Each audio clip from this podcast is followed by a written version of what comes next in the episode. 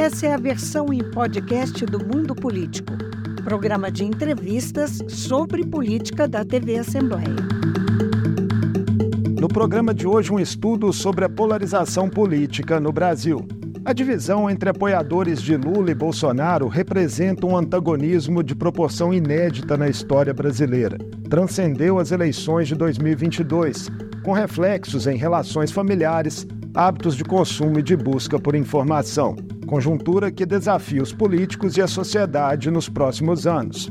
Essa é a tese defendida em uma obra produzida a partir da análise de 99 mil entrevistas domiciliares realizadas no país entre 2021 e 2023. Está comigo o cientista político e CEO da Quest, Felipe Nunes. Ele é coautor com o jornalista Thomas Trauman do livro Biografia do Abismo Como a polarização divide famílias, desafia empresas e compromete o futuro do Brasil.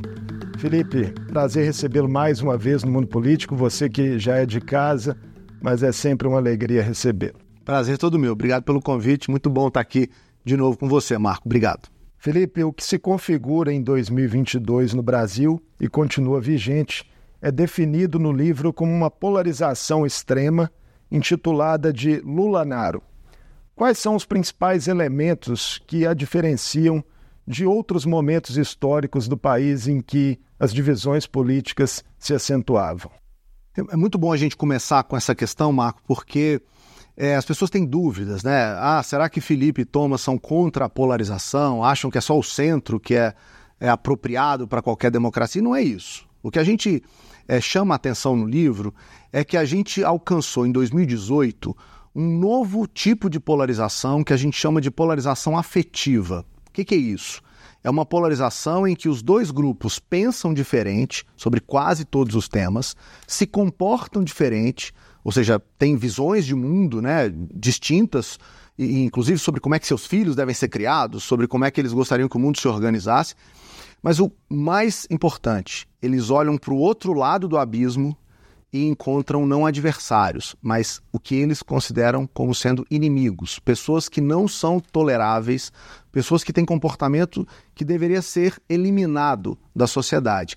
Essa polarização afetiva que a gente descreve no livro é inédita no Brasil, embora esteja presente em outros países do mundo, mas é muito diferente da polarização partidária, da disputa política que a gente estava acostumado, por exemplo, quando PT e PSDB duelavam no Brasil.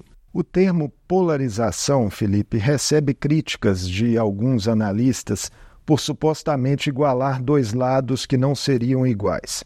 O que, que lhe parece essa visão? Isso é, isso é bom também, Marco, porque é, muita gente da esquerda e da direita lê o livro é, com, com certo olhar já enviesado, né? o que é, para mim, uma grande demonstração de que o livro, a tese do livro, descreve bem o Brasil desse momento. É, quando a gente foi fazer a contracapa, a gente né, convidou a Glaze Hoffman do PT, o Ciro Nogueira do PP, a Renata Lopretti da Globo, o William Vac da CNN, o Edmar Baixa do Plano Real, o Jairo Nicolau, cientista político, é, o, o Nizam Guanais. Então, a gente teve que colocar tá tudo aqui. todo mundo aí no livro, porque a gente sabia né, que o grande desafio era exatamente como é que um livro que quer falar sobre polarização, como é que ele ia encarar esse, esse ponto. E assim, é, a gente não iguala os dois lados no livro. Né? Quem lê com cuidado vai perceber que a gente é, é, cria e, e constrói uma, uma narrativa analítica que tem alguns personagens que são mais importantes do que outros na produção dessa polarização. Mas o que a gente chama atenção é que todos nós, políticos e sociedade, somos responsáveis por lidar com essa polarização e nós vamos ter que aprender, ao lidar com ela, a pensar sobre as soluções possíveis nesse caso. Na sua primeira resposta, você mencionava ali as disputas sucessivas que tivemos no país entre PT e PSDB. E houve claramente, Felipe, uma migração gradual na nossa história recente de um eleitorado tradicionalmente tucano e conservador para a extrema-direita. O que, que contribuiu mais para isso? E se a Lava Jato, né, a operação, teve um peso grande? Na Lava Jato teve, claro, contribuição no momento histórico, mas a gente começa o livro chamando a atenção das pessoas para o que a gente chama de um novo ecossistema de comunicação. Ecossistema esse que todo mundo conhece porque vive nele, em que a gente está vivendo em duas bolhas, em que a gente consegue se informar só sobre aquilo que nos interessa, em que a gente ignora a informação que vai contra os seus princípios, os seus valores, a sua identidade. É a bolificação da opinião pública, Exa o termo que vocês usam. Exatamente. Então, essa bolificação ela é condição sine qua non para esse processo posterior de polarização desses lados. Por quê? Porque as pessoas passam a achar, Marco, que só o lado delas tem a verdade. Elas passam a achar que só o lado delas tem a legitimidade de representar de fato o sentimento brasileiro. E isso não é verdade. Você tem vantagens e desvantagens em todos os, os aspectos, espectros políticos do país. Então, é, é, é, esse ecossistema de comunicação via rede social é um elemento importantíssimo. É, você chamou atenção para a Lava Jato, que ao mesmo tempo demonizou a política, abrindo espaço para o Bolsonaro e ao mesmo tempo tirou o Lula do jogo eleitoral lá em 2018. Então é claro que a Lava Jato é importante. O próprio Aécio acabou sendo atingido também. Não, né? a classe política como um todo, né? A gente vai ver, a Lava Jato faz 10 anos, na semana que vem, é, a Quest vai publicar uma série de estudos é, sobre a percepção das pessoas sobre isso. E é curioso, porque de fato foi um movimento importante. Então, rede social Lava Jato. Mas não dá para ignorar a própria personalidade dessas duas lideranças políticas. Lula e Bolsonaro são líderes populares muito fortes, capazes de despertar paixões e ódios na sociedade brasileira. Isso, Marco, é fundamental para o entendimento dessa compreensão de como a gente construiu esse abismo que a gente biografa no livro. A eleição de 2018, né, como você mesmo já citou, é considerado um ponto de inflexão aí nessa curva do país e chamam atenção paralelos possíveis, Felipe, por exemplo, com os Estados Unidos. Lá e aqui, há muitas similaridades no esgarçamento de relações e na radicalização de posições? Sim, sim, é, é, e, e é curioso, exatamente porque as redes sociais foram importantes para a construção dessa, desse processo de polarização afetiva que resultou no que a gente chama de calcificação das posições políticas, é, é, os americanos e os brasileiros, nesse momento, estão vivendo é, é, é, situações muito parecidas. Né? E por que parecidas? Porque tanto lá como aqui, o que a gente está observando é que os atores políticos e sociais estão olhando para o outro lado como inimigos, estão olhando para o outro lado como alguém que tem que ser é, eliminado da sociedade, não devia existir, por isso o aumento da violência política no país. É, mas o mais impressionante isso deixou de ser, como você falou muito bem na abertura, Marco, uma questão apenas eleitoral. Quando a disputa era PT e PSDB, você tinha uma disputa por votos. Hoje a disputa é pela mente das pessoas. A disputa é pela visão de mundo das pessoas. E isso tem consequências para além da eleição. É o que a gente chama do transbordo dessa polarização para a sociedade. O consumo está afetado por isso, as instituições estão afetadas por isso, as famílias. Eu tenho certeza que todo mundo que está nos assistindo ou, ou, saiu de algum grupo de WhatsApp nesse período, ou viu alguém saindo do grupo de WhatsApp da família. Por quê? Porque as pessoas não toleram mais conviver com as pessoas que têm a visão de mundo que a gente descreve no livro como muito antagônicas. Esse exemplo do WhatsApp é bom, mas queria que você desse outros né, de como essa polarização está sendo replicada, por exemplo, em relações de consumo, afetando é, comércio varejista, a área cultural, empresarial, enfim. É, no livro, é, Marco, a gente descreve em pelo menos seis dimensões da vida cotidiana é, exemplos de como a polarização transbordou. É, mas o que eu gosto mais nem está no livro, porque aconteceu depois, que é o, o, a marca Bis, que é aquele chocolate, contratando o Felipe Neto para fazer uma propaganda num, num jogo gamer sobre, é, é, sobre a marca. Ele comeria ali o bis enquanto estivesse jogando um jogo. E aquilo foi capturado pelos bolsonaristas como um indicativo de que bis não era mais aceito para ser consumido é, por esse pedaço da sociedade, já que essa marca estaria dando espaço ou se associando a um, uma personalidade digital que tem lado, ou seja, nesse caso não é o bolsonarista, mas o lado lulista. É, já há indicações de que a gente fez pesquisa sobre isso, de que o bis deixou de ser consumido por uma parte significativa do eleitorado bolsonarista que agora faz propaganda para o Kit Kat. Esse é um pequeno exemplo, mas a gente poderia falar do que aconteceu no esporte com o técnico de futebol, a gente podia falar sobre o debate que aconteceu nas escolas, sobre que livros usar né, para educar as nossas crianças. A gente podia estar tá falando é, de como é que você quer que seu filho se case, é, que produtos você consome, como é que você identifica a natura, estilo musical. os estilos musicais, né? Se você escuta sertanejo, se você escuta Chico Buarque. Ou seja, de fato, e, e, as evidências que a gente tem no livro são muito fortes nesse sentido, é, deixou de ser um assunto meramente político, eleitoral, para se transformar num assunto do nosso cotidiano. Queria voltar no paralelo com os Estados Unidos, porque você pontuou bem as semelhanças, mas há também diferenças. Né? Já, já conversamos sobre isso. Claro, que você claro. falasse um pouco delas. É, acho que tem um, assim, uma diferença fundamental e que talvez nos projete na direção, Marco, de uma. De uma até de encontrar caminhos para sair dessa polarização. O sistema político americano é um sistema bipolar, bipartidário, é, que força o eleitorado a escolher duas opções. No caso brasileiro, você tem mais de duas opções. Não é à toa que muita gente fala, Felipe, professor, mas o livro fala de uma polarização e o que eu vejo no Congresso é o Congresso apoiando o Lula, votando com o Lula. Como é que pode o, o, o deputado que votou é, agora está apoiando o Lula, lá atrás, né, nesse cenário de polarização, estava do outro lado? É que o Brasil tem um sistema multipartidário que abre espaço, Marco, para que forças políticas sejam acomodadas. Os americanos não vivem isso em Como Salvar a Democracia, que é o livro, o novo livro do Levitsky, ele diz que os americanos só vão sair da polarização deles, que é mais radical que a nossa, se eles apostarem em instituições políticas parecidas com as do Brasil. É curioso isso.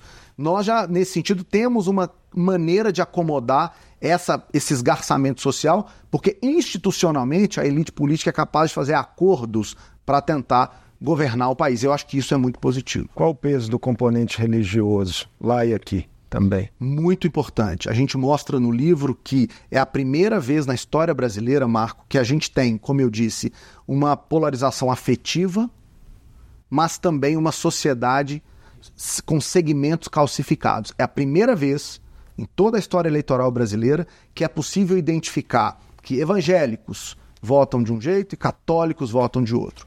Mulheres votam de, de um jeito e homens votam de outro ricos votam de um jeito e pobres votam de outro. Ou, de outro. ou seja, esse, esse esgarçamento, essa compatibilização da ideologia política com o seu lugar no mundo socialmente, construiu esse elemento de calcificação de lados que a gente acredita, eu e Thomas, que vai demorar muito tempo para ser solucionado, porque as pessoas não têm incentivos para desertar dos seus grupos, já que eles são numerosos, populosos, fortes e cuja visão de mundo, Marcos, é, é compatível com o que esse grupo, cada um desses lados, é, como é que eles encontram o mundo, olham para o mundo e esperam que o mundo seja. Então é um processo bem mais denso do que a gente.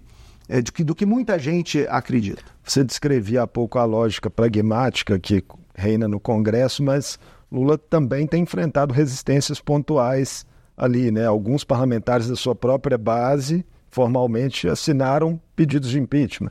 É, assim, é, eu acho que é impossível imaginar um cenário em que essa polarização eleitoral, social, que chegou nas famílias e nas empresas, não ia afetar o jogo político. É, é, é só olhar para as pesquisas de opinião. A Quest tem feito pesquisas quase que a, a, cada dois meses né, de avaliação de governo. O que a gente tem visto é o Lula conseguindo melhorar um pouco o seu desempenho de avaliação, mas, Marco, ele nunca teve nesse último ano nada próximo do resultado que ele já obteve em, em gestões anteriores, 70%, 80% de aprovação. O cenário é bem mais modesto. Por que, que ele é modesto? Exatamente por esse elemento da calcificação política que a gente viu demonstrado na, na, nas manifestações de domingo passado. Né? Na última semana, o Bolsonaro mostrou que é capaz, mesmo depois de todo o desgaste midiático, de todas as crises envolvendo escândalos nos últimos anos e de operações policiais, colocar gente na rua, agregar lideranças políticas, ou seja, ele continua sendo um personagem muito importante desse processo eleitoral, o que para a gente é um indicativo muito forte de que essa polarização que a gente descreveu em 22 permanece no país. São 14 meses de governo né, que estão aí para ser completados e o governo Lula começa com uma disposição declarada dele de distensionar a sociedade. Por quê? né, aparentemente, como mostram as pesquisas, o livro ele não tem conseguido êxito nisso. O governo Lula abre o seu governo, seu governo 3, com o slogan União e Reconstrução. Acho que ali havia uma, uma clareza grande de que essa polarização que a gente falava era de fato um dos grandes desafios desse governo. O problema é que você não resolve essa polarização apenas no nível econômico, como os governos é, estavam acostumados. Né? Tem aquela famosa frase de que é a economia que dita os resultados eleitorais. Claro que a economia é importante. Se o governo não entregar menor inflação, controle de preços, é, juros controlados, crescimento de, de, de, emprego, né, de renda, de sensação positiva de poder de compra, o governo vai ter problema. Mas o que a gente mostra no livro é que não é só isso que sustenta mais a avaliação de um governo. A gente traz para esse debate o papel dos valores, da identidade. O que a gente explica no livro, Marco, é que a sociedade brasileira, o eleitor brasileiro, não é mais fruto apenas do seu consumo, mas também de sua identidade. É como se nós tivéssemos hoje duas torcidas. A torcida do Atlético, a torcida do Cruzeiro, que independentemente do que acontece dentro ou fora de campo, a identidade de torcedor é carregada para fora do estádio. Isso afeta a percepção econômica, por exemplo? Isso é claríssimo. Adoro falar desse exemplo das pesquisas da Quest mostrando. A gente pergunta como é que está a economia no Brasil. O eleitor do Bolsonaro diz está muito ruim, o eleitor do Lula diz está muito boa. Ou seja, é como se nós tivéssemos dois mundos paralelos. E aí você vai dizer, mas será que é como se nós tivéssemos ou nós estamos em mundos paralelos? exatamente pela bonificação da opinião pública que eu te contei no começo, eu afirmo, nós vivemos campos informacionais, Marco, tão diferentes que, de fato, via dissonância cognitiva, que é esse aspecto de querer desviar dos assuntos que não te interessam, as pessoas conseguem confirmar os seus vieses. Não só é, identitários, mas também econômicos. E por isso essa visão de mundo tão diferente de um lado achar que está tudo ruim, e outro lado achando que está tudo bem. E aí, desculpa, mas o governo, nesse caso, está é, é, tá no meio disso com um desafio ainda maior, que é o não só produzir resultado econômico, mas ser capaz de abrir alguns espaços de diálogo para chegar nesses grupos que estão lá do outro lado. Como abrir esses espaços? Existe um caminho né, que não tenha sido trilhado ainda, que você enxergue como sendo claramente capaz de atenuar essa polarização? Eu, eu, eu, geralmente, quando sou perguntado sobre isso, abro dizendo que essa é a pergunta de um milhão de dólares, né? não, é, não é uma pergunta, não é a mais fácil, mas é a mais gostosa de responder. Por quê? Porque ela faz a gente pensar sobre que Brasil a gente quer, né? que país a gente deseja.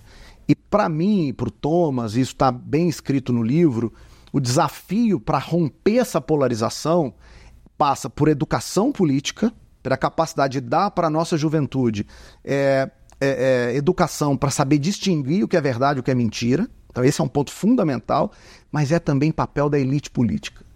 Se a elite política não distensionar esse debate, é quase impossível que o eleitorado faça isso por si só. A gente viu nas últimas eleições muita gente defendendo a terceira via, que nunca se viabilizou. Por quê? Porque haviam dois polos muito claros e eles sabiam que a a disputa entre os dois era benéfica para os seus interesses eleitorais. Né? Então, se não houver um distensionamento dos dois lados, eu diria que é quase impossível imaginar uma saída desse abismo, é, porque é, é, os interesses políticos, nesse caso, podem estar acima dos interesses nacionais. E talvez seja difícil também, Felipe, esperar esse distensionamento em um ano de eleições municipais. Né? Estamos nele. E historicamente, questões locais costumam ter mais peso no Brasil. Dessa vez, a polarização pode vir a dar o tom em muitas disputas. O que, que você percebe em relação a isso? Nós, cientistas políticos, adoramos fazer o seguinte, Marco: a gente gosta de achar uma história para cada eleição. Então, 2016 foi a eleição municipal da nova política. A eleição de 2020 foi a eleição municipal da pandemia, né, da boa gestão da pandemia eu arrisco dizer que 2024 será a eleição da polarização. Por quê? Porque, embora os temas locais continuem sendo muito relevantes, é, existe uma base política dentro do lulismo e dentro do bolsonarismo que é capaz de ser mobilizada em torno de candidaturas que defendam visões de mundo e projetos políticos de um lado e de outro. Então, principalmente em cidades com segundo turno, eu diria, há uma grande chance para que haja um tensionamento e, e para os dois blocos políticos, o do lulista e o do bolsonarista, ganhem preponderância sobre os demais, que vão se fragmentar em torno aí de temas menores. É, nas pequenas cidades, é claro que a dinâmica local ainda continua sendo relevante, nas médias, cidades médias, mas nas grandes cidades brasileiras, Acho que vai ser difícil escapar dos discursos sobre valores, costumes, é, é, né, padrões de comportamento, porque é isso, como a gente mostra no livro, Mark, que está em jogo hoje. Não é mais o resultado econômico, se eu compro ou não mais ou menos carro, mas é como eu quero que os meus filhos sejam criados, que visão de mundo vai ser hegemônica. E não tem como escapar disso em cidades grandes como São Paulo, Rio, Belo Horizonte, Salvador. Sobre comportamento do eleitorado, Felipe, a obra aponta também que uma parcela minoritária e que foi decisiva né, em 2022, considerada mais volátil, se concentra sobretudo nos grandes centros urbanos do Sudeste. Quais são as razões disso, a seu ver? É, a gente conseguiu fazer uma segmentação eleitoral que eu fiquei muito feliz. Acho que a gente foi muito. Foi, foi bacana o resultado. A gente mostrou quatro grupos é, apoiando Lula e quatro grupos apoiando Bolsonaro, e com isso a gente chama atenção para o centro, né, para os liberais sociais que queriam democracia, tinham medo do Bolsonaro dar um golpe e por isso foram no Lula, e os empreendedores. Que, que, querem um Estado menor, acham que o Estado é muito pesado, empregam, mas são, não são grandes, são médios, né, comerciantes e tal, e que quebraram na Dilma e por isso não conseguem tolerar o PT. Esses dois grupos do centro, que são menores hoje no eleitorado, eles são fundamentais para essa volatilidade que define qualquer processo é, é, eleitoral. É, e aí a gente foi estudar onde é que eles estão. E eles estão nas grandes cidades brasileiras. O papel que a cidade de São Paulo teve na eleição foi fundamental. Muita gente diz: olha, o Lula ganhou pelo Nordeste. A gente mostra que isso não é verdade. O Lula ganhou porque conseguiu aumentar a votação do PT na cidade de São Paulo, enquanto o Bolsonaro viu sua, sua votação cair na cidade de São Paulo. A mesma, aconteceu na, a mesma coisa aconteceu na zona da Mata Mineira. A gente viu o Bolsonaro perder espaço na zona da mata e o Lula crescer. E são exatamente esses grupos mais centrais, com uma visão mais moderada, que foram capazes de, nessa última eleição, dar uma importante vitória para o Lula. Você falava há pouco, Felipe, da resiliência da, da força política de Bolsonaro, né, demonstrada nesse ato do último domingo. Agora, temos ainda né, desdobramentos de um inquérito para acontecer. Uma eventual prisão do ex-presidente e, e, até mesmo de seus auxiliares próximos, inclusive generais, né, que eh, podem vir a sofrer algum tipo de, de punição.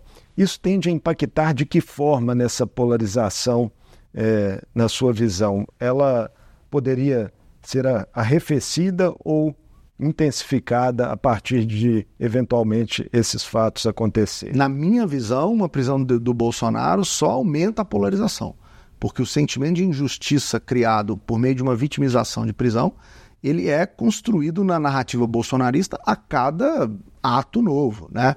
É, não, eu acho que não é, não pode passar despercebido do analista político o fato de Bolsonaro ter ido às ruas pedir anistia. Né? Ele, ele não foi para o confronto. Quem fez o confronto foi o Malafaia. Ele foi pedir anistia, quer dizer, há uma estratégia muito clara na cabeça, na minha visão, né, no grupo do Bolsonaro, no seu entorno, sabendo da força eleitoral, de mobilização de massa que eles têm, é, de apresentar para o sistema político brasileiro uma alternativa que não seja colocá-lo numa prisão, mas criando aí um, um, certo componente de anistia. E aí você vai dizer, ah, Felipe, mas você tá. De onde você tira essa evidência? Eu quero relatar aqui para quem está nos assistindo é, três, três perguntas de pesquisa que a Quest fez recentemente e que, para mim, deflagram bem o que eu estou dizendo. Eu perguntei: você ficou sabendo do caso das joias envolvendo o ex-presidente Bolsonaro? 80% diz que sim. E depois eu perguntei: você acha que o Bolsonaro é responsável, culpado, tem algum tipo de erro naquilo? 60 e tantos por cento, estou aqui aproximando para andar mais rápido, que a gente está sem tempo. 60 e tantos por cento dizem que sim, que o Bolsonaro teve algum tipo de envolvimento negativo sobre o caso das joias. Mas se a eleição fosse hoje, ninguém se votaria. E o resultado, Marco, é exatamente o resultado apurado na eleição de 2022. Ou seja, não é isso que impacta na opinião pública sobre de que lado você estará na eleição presidencial. Com essa calcificação, é, o quanto mais difícil fica emplacar políticas públicas é, econômicas, sociais, ambientais de toda a ordem? Fica mais difícil. Fica mais difícil porque, para a construção de política pública nacional, a gente precisa de uma coisa que hoje é quase é, assim, é um elemento raro no mundo, que é consenso. O Brasil vive todos os desafios de política pública, eu acredito, justamente porque a gente não consegue criar consenso sobre temas nacionais. E uma desigualdade que não uma, cessa. Uma né? desigualdade que não cessa, uma pobreza que continua, uma educação que não encontra soluções disruptivas, uma saúde em que você tem vários investimentos, mas as pessoas continuam reclamando, o transporte público cheio de desafios, a infraestrutura com baixíssimo investimento, ou seja, a gente continua sendo um país do futuro, a gente continua sendo um país cheio de perspectiva, mas essa polarização vem para dificultar ainda mais consensos nacionais em torno da ideia de para onde vamos. Eu acho que esse é um alerta importante para quem vai votar esse ano porque a superação dessa polarização, é claro, é um desafio para a construção de políticas públicas nesse país. O livro traz, Felipe, nas suas páginas iniciais, uma citação do escritor José Eduardo Agualusa, que eu considerei, na minha leitura, bastante emblemática, em que ele chama atenção para o quão difícil é escutar, conviver e ser empático com os inimigos. Esse é um exercício, Felipe, imperativo para todos nós brasileiros nesse momento, para os políticos, para nós cidadãos, enfim, para todo mundo. A escolha da Dona Lusa para esse começo do livro, essa citação que é linda, né? Quem tiver a oportunidade de comprar o livro aí na Amazon ou nas livrarias vai poder abrir rapidamente e ver o que a gente está falando. É lindo, eu acho lindo aquela citação. Ela é uma provocação, né? Porque de fato o mais difícil não é apontar o dedo e criticar o outro. O mais difícil é se colocar no lugar do outro. E o alerta desse livro é para a gente ser capaz de entender mais o outro, se colocando no lugar dele e entendendo os exageros, os excessos, de um lado e de outro.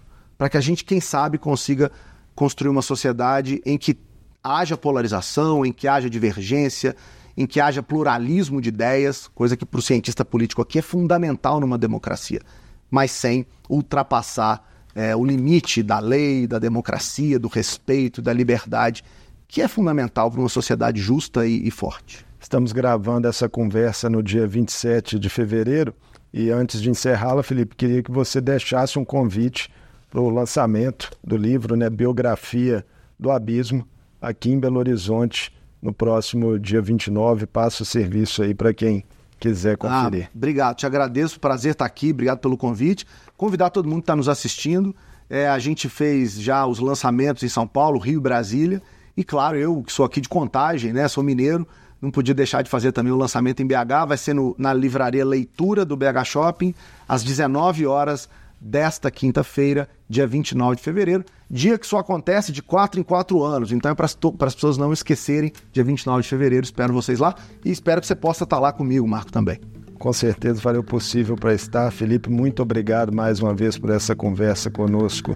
Mundo Político, sucesso com o livro e que você continue também nos ajudando a entender os desafios do país por meio das pesquisas na Quest. Eu agradeço, sempre um prazer estar aqui. Sempre que puder, estarei presente também. Obrigado. Eu conversei com Felipe Nunes, cientista político e CEO da consultoria Quest. O Mundo Político fica por aqui. Obrigado por nos acompanhar e até o próximo programa. Político é uma realização da TV Assembleia de Minas. A apresentação é de Marco Antônio Soalheiro. Produção: Tayana Máximo. Edição de áudio: Ricardo Amaral e direção Vivian Menezes. Você pode seguir o Mundo Político nos principais tocadores de podcast. Para ver essa entrevista e outros conteúdos da TV Assembleia, é só acessar a lmg.gov.br/tv.